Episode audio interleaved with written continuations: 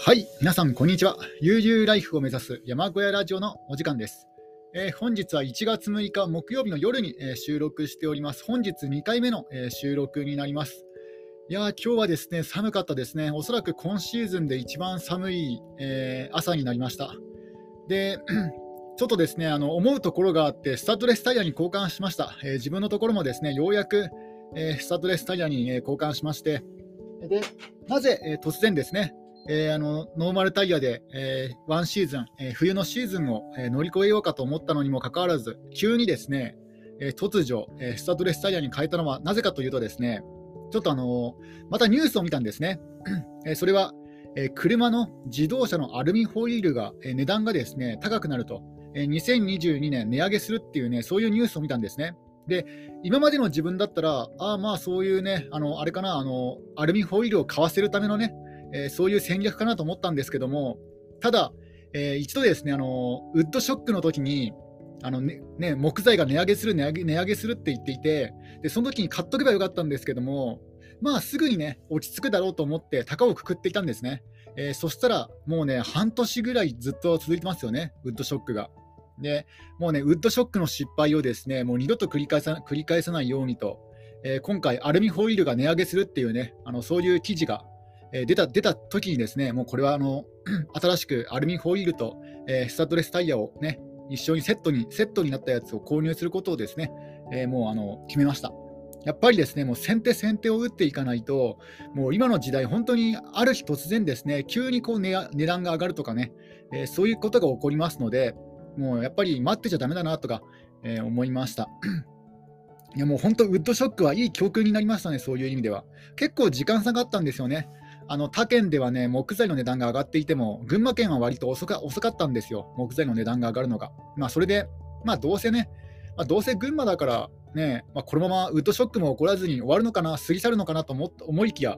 もう上がるときはもう100円、100円じゃない、200円とかね、300円とか、そのぐらい一気に値段が上がりまして、なんかびっくりしちゃいましたね。もうあっという間になんか値段が倍になったりとかね、倍近くになったりとか、えー、しましたので、もうね、二度とね、同じ同じ二の鉄は踏まないようにと、今回焦って、えー、購入した次第です。えー、ではですね、えっ、と、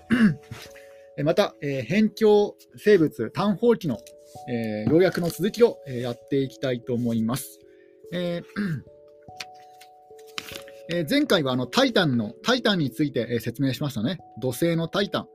えーね、あの土星は、え、地球とは違ってメタンの海だと。メタンの雨が降ってメタンの海ができる。で、このメタンというのは、まあ、要するにあのサラサラ油みたいなもんなので、えー、膜がいらないと、細胞膜がいらなくて、えー、もしタイタンに生物がいるとしたら、えー、それはね、人間と同じようなせあの形ではなくて、え水滴生命になるかもしれないというね、えそういう話を、えしました。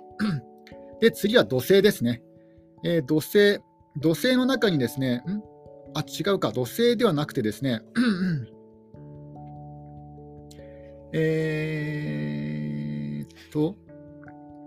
あ、土星でいいんですね。土星の衛星のエンケラドゥスっていうのがあるんですね。これは、えー、熱源が全く謎で、えー、氷の火山なんですね。あの山から氷を吹いてるんですよ。なんかすごい SF チックですよね。なんか氷の氷を吹く火山っていうね、まあ、そういうのがあるんですよ。氷の粒を吹くと。えー、直径500キロぐらいのすごく小さな天体なんですけども、このエンケラドゥスというのは。ただ、えー、面白いのはですね、地形が非常に複雑な地域と、あとは衝突クレーターに覆われた古い地域と、えー、2つにはっきり分かれてるんですね。天体の半分、あのエン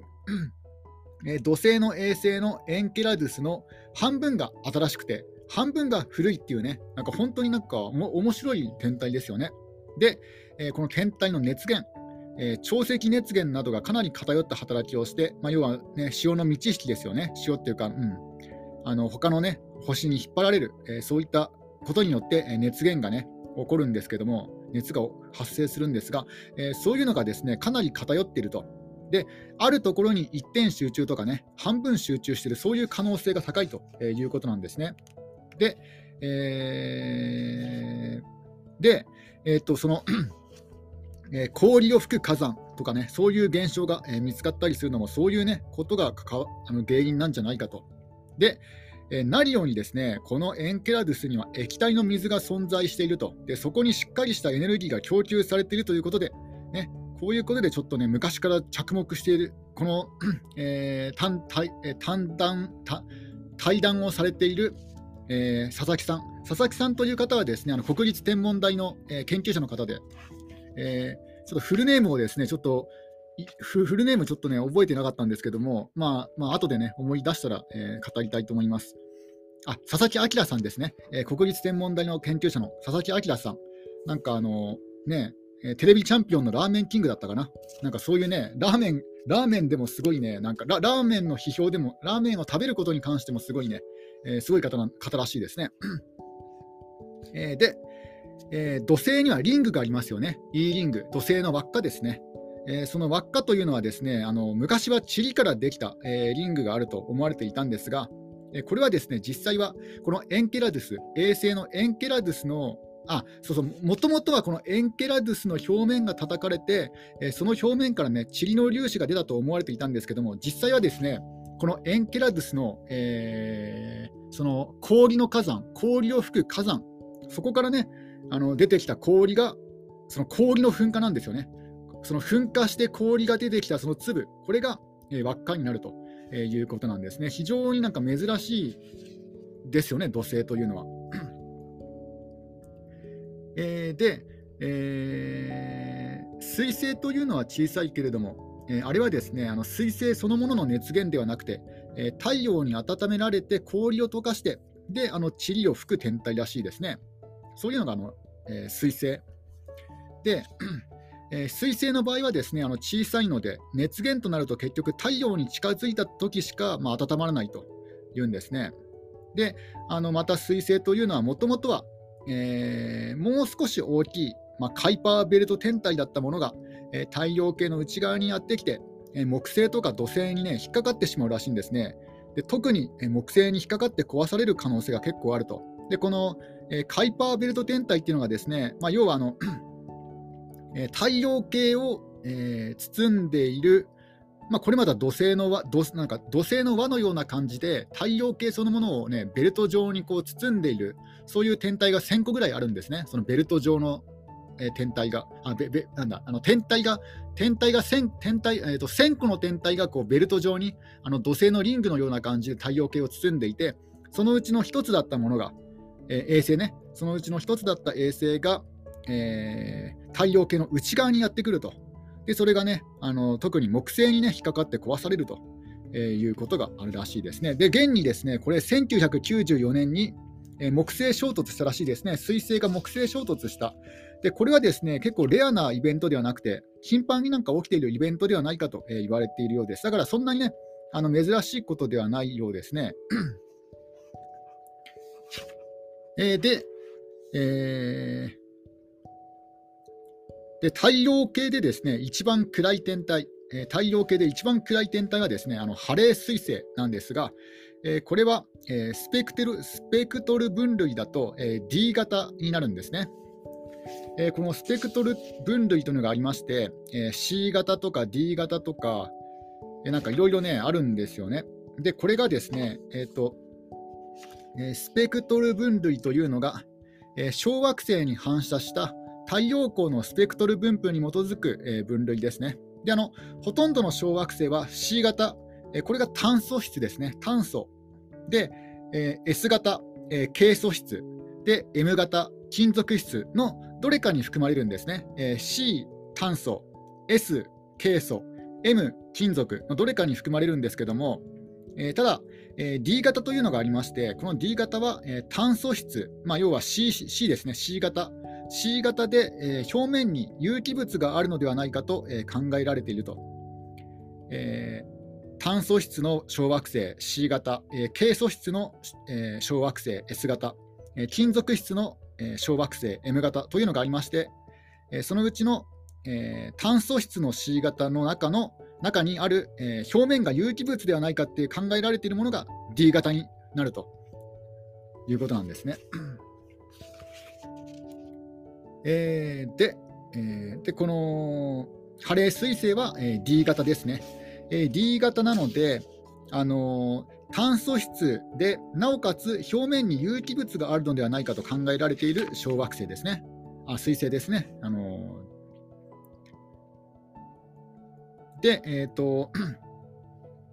D 型はあのフレッシュなんですね、まあ、要は新しいんですね。D 型の小惑星は新しいと。で、それが変化して、えー、C 型になっていく。うん。え、ー、と、D 型の方、C と D があって、えーと、D の方がフレッシュだと。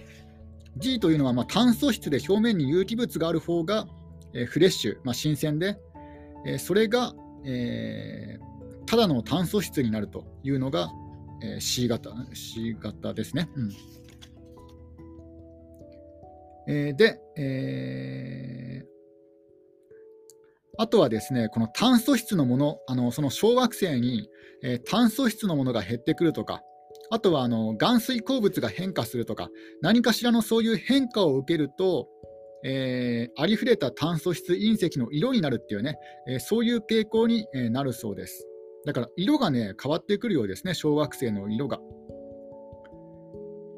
えー、なんかイメージするようなあの隕石の色になるようですね。で、あとはですね、あのえー、表面が汚れていったもの、変形、変性を受けたものが C 型ってことことになるんですね。うん、D 型が新鮮で、その D 型が、えーね、汚れ表面が汚れていったものとか、何か、ね、変わったものとか、そういうのが C 型になると。うんでまあ、表面だけとも限らないと。えー、水とか温度が高くなると、あの水質変性を受けると。まあ、水がね、変わってしまうと。それによって含水鉱物ができたりして、えー、変化を受けることもあると。言うんですね。えー、で、あとはですねあの木星の軌道に沿っているトロヤ群小惑星というのがあるんですけども、このトロヤトロヤ群小惑星は D 型が多いと。で、それらはもともと遠いところにあったものが、えー、捉えられたと、えー、考えられているようですね。その木星の重力によって捉えられたのだと思います。で、えー、あとはですね、うーんカイパーベルト、オールトの雲、うん、この辺は、ああのね、うんと、その太陽系を包んでいるあの球体のようなものが、えー、カイパーベルトじゃなかったオールトの雲っていうんですけども、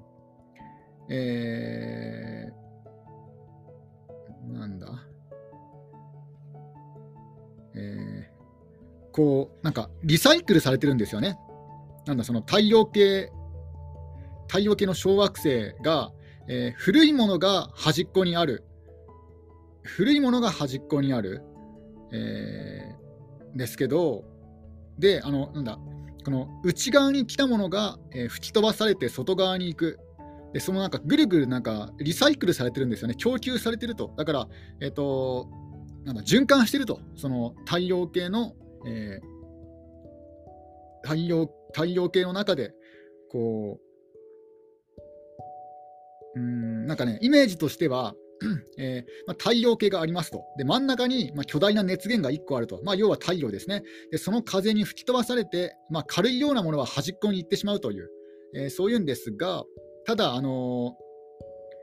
こう外側に行くそそ内側に来た来たらまたまた吹き飛ばされて外側に行くと。で内側に来たらまたまた吹き飛ばされて外側に行くと。そんな感じでなんか供給されているっていうね、えー、いう感じらしいですね。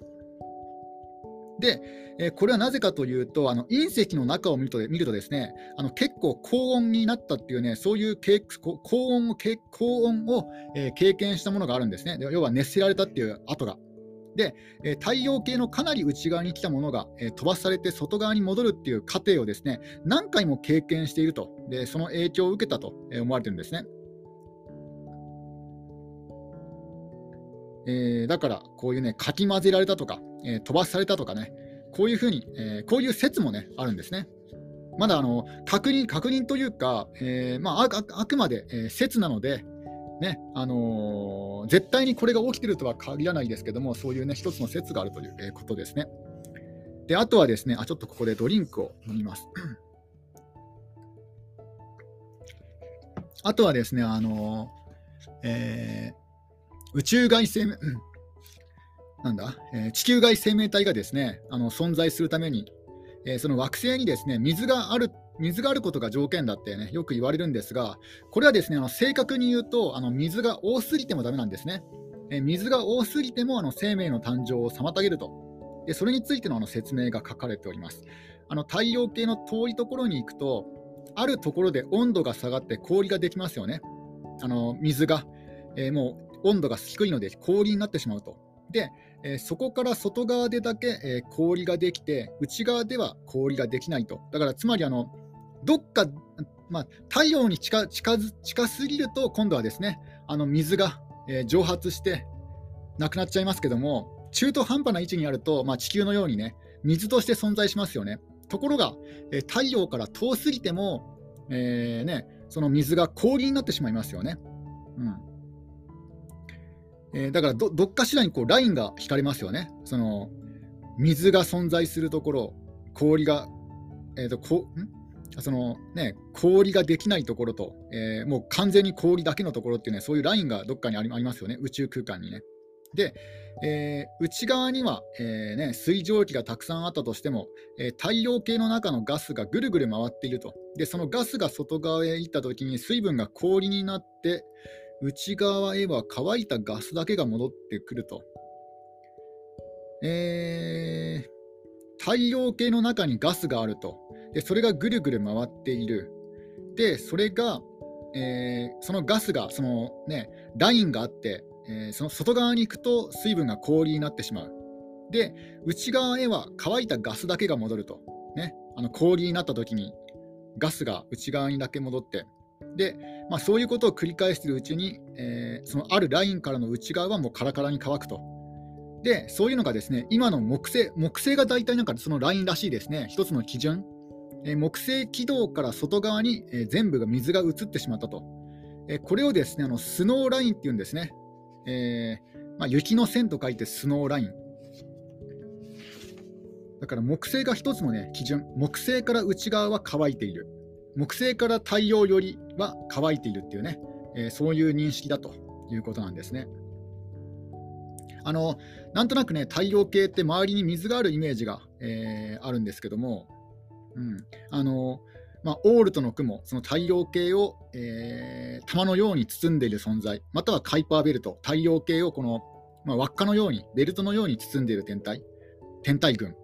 でそれもですね、あのおそらく海洋星とか、えー、遠い大きな巨大惑星が水星などの天体を弾き飛ばして作ったと、えー、考えていられるようでいるようですね。海洋星のような巨大惑星が水星などのなどのなどをね、あの弾き飛ばして作ったと、そのオールトの雲、カイパーベルト、そういう天体群は、えー、そういうふうにして作られたということですね。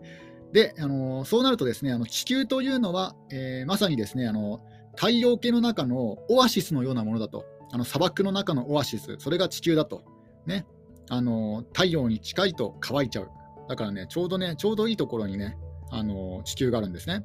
で、えー、ちなみにですね、あのガニメデとかエウロパに比べると、地球は海はあるけどあるけれども、あの水分は圧倒的に少ないんですね。あのガニメデとかエウロパの方があの水分に関しては多いんですよ。えー、ちなみに地球の質量の1000分の数パーセントしかないようですね。だからほとんどないようなもんなんですよ。なんか地球ってなんか海のね、なんか水の惑星っていうイメージありますけども、実際は全然ないんですよ。その他の惑星に比べると。うん。えー、あとはですね、あの地球の水、地球の水の起源ですね、えー、地球の水はどうやってできたかというと、えー、まあ、これはですね、一応地球ができた後に、最初に地球ができて、その後にね、えー、大きな、ね、惑星衝突が、ね、起こって、え、それで、ね、あのドカンとぶつかって、え、水が、ね、できたっていうね、それで説明できるようですね。うん。えー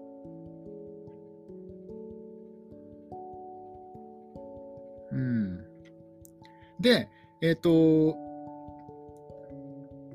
宇宙全体で考えてみると、あの例えば地球上だと、水はあの3つの状態がありますよね。水は3つの状態で存在すると。えー、氷、水、水蒸気っていうね、これはね、あのまあ、ごく稀なね、あの状態らしいです。この、ね、3つの状態で水が存在するっていうのは、これはすごいね、あのなんだろう、まあ、稀な稀なことだということですね、この環境が。あとはですね、あの量、量も大切なんですね、水の量。えー、水がですねあの地球は1000分の数パーセントしかないですよね。地球地球の全地球全体の質量の中の1000分の数パーセントしか水がないんですよ、実は。ででもこれがですね実は大事で、えーね、これがもう少し多かったら、この水のパーセンテージがもう少し多かったら、えー、地球に陸地がなかったかもしれないと。ね、だから、本当にちょうどいいバランスで、えー、水が存在していたということなんですね。えー、あとはですねあの系外惑星というものがありまして、これは太陽系以外の場所にある惑星のことなんですけども、えー、系外惑星などで水が存在する可能性がある天体の話が出てくるときにですね、水がありすぎるような極端な条件だと、逆に大変なんですね。例えば、水がありすぎると大気圧がどんどん重くなるんですね。あ、重くなるんですね。あの大気が増すとえ2気圧、3気圧になると、今度は水の沸点が上がってしまうんですね。あの水がこう、ね、あの沸く温度が上がってしまうと。そうすると、液体でいられる水の温度が150度とかになっちゃうんですよ。あの地球だとね、100度とかですけども、まあ、あの鉱山とかに行くとね変わ変わりますけど、まあ、水は100度で、えー、水蒸気になりますよね。まあ、ま沸騰しますよね。ところが、ね、それがあの水があまりにも多すぎると、多すぎて、えー、大気が増えると、えー、水のね、あの沸く温度が150度とかに上がっちゃうんですね。でそうなるとあの、生命を作る分子が壊れちゃうんですね。だから水がありすぎても困ると。だから単純に水があればいいっていう問題ではなくて、ありすぎると逆に困ってしまう。ちょっと待って、ドリンクを飲みますね。あとはですね、あのもうそもそも論なんですけども、えー、地球は、えー、本当にね、生命が誕生する上で最適な場所なのかっていうね、そういうのもまだよく分かってないんですよね。実際はですね、あのそんなにね、地球は最適じゃないんですよね。あの生命が誕生するには、実はね、あの最適じゃないんですよ、本当はね。あのよくね、あのなんだ、えー、地球の話とかすると、ものすごいね、あの奇跡だとかね思いますけども地球、まあ、もちろん奇跡なんですけどもただ最適かと言われると、えー、最適でもないんだなっていうねそういう感じなんですよ。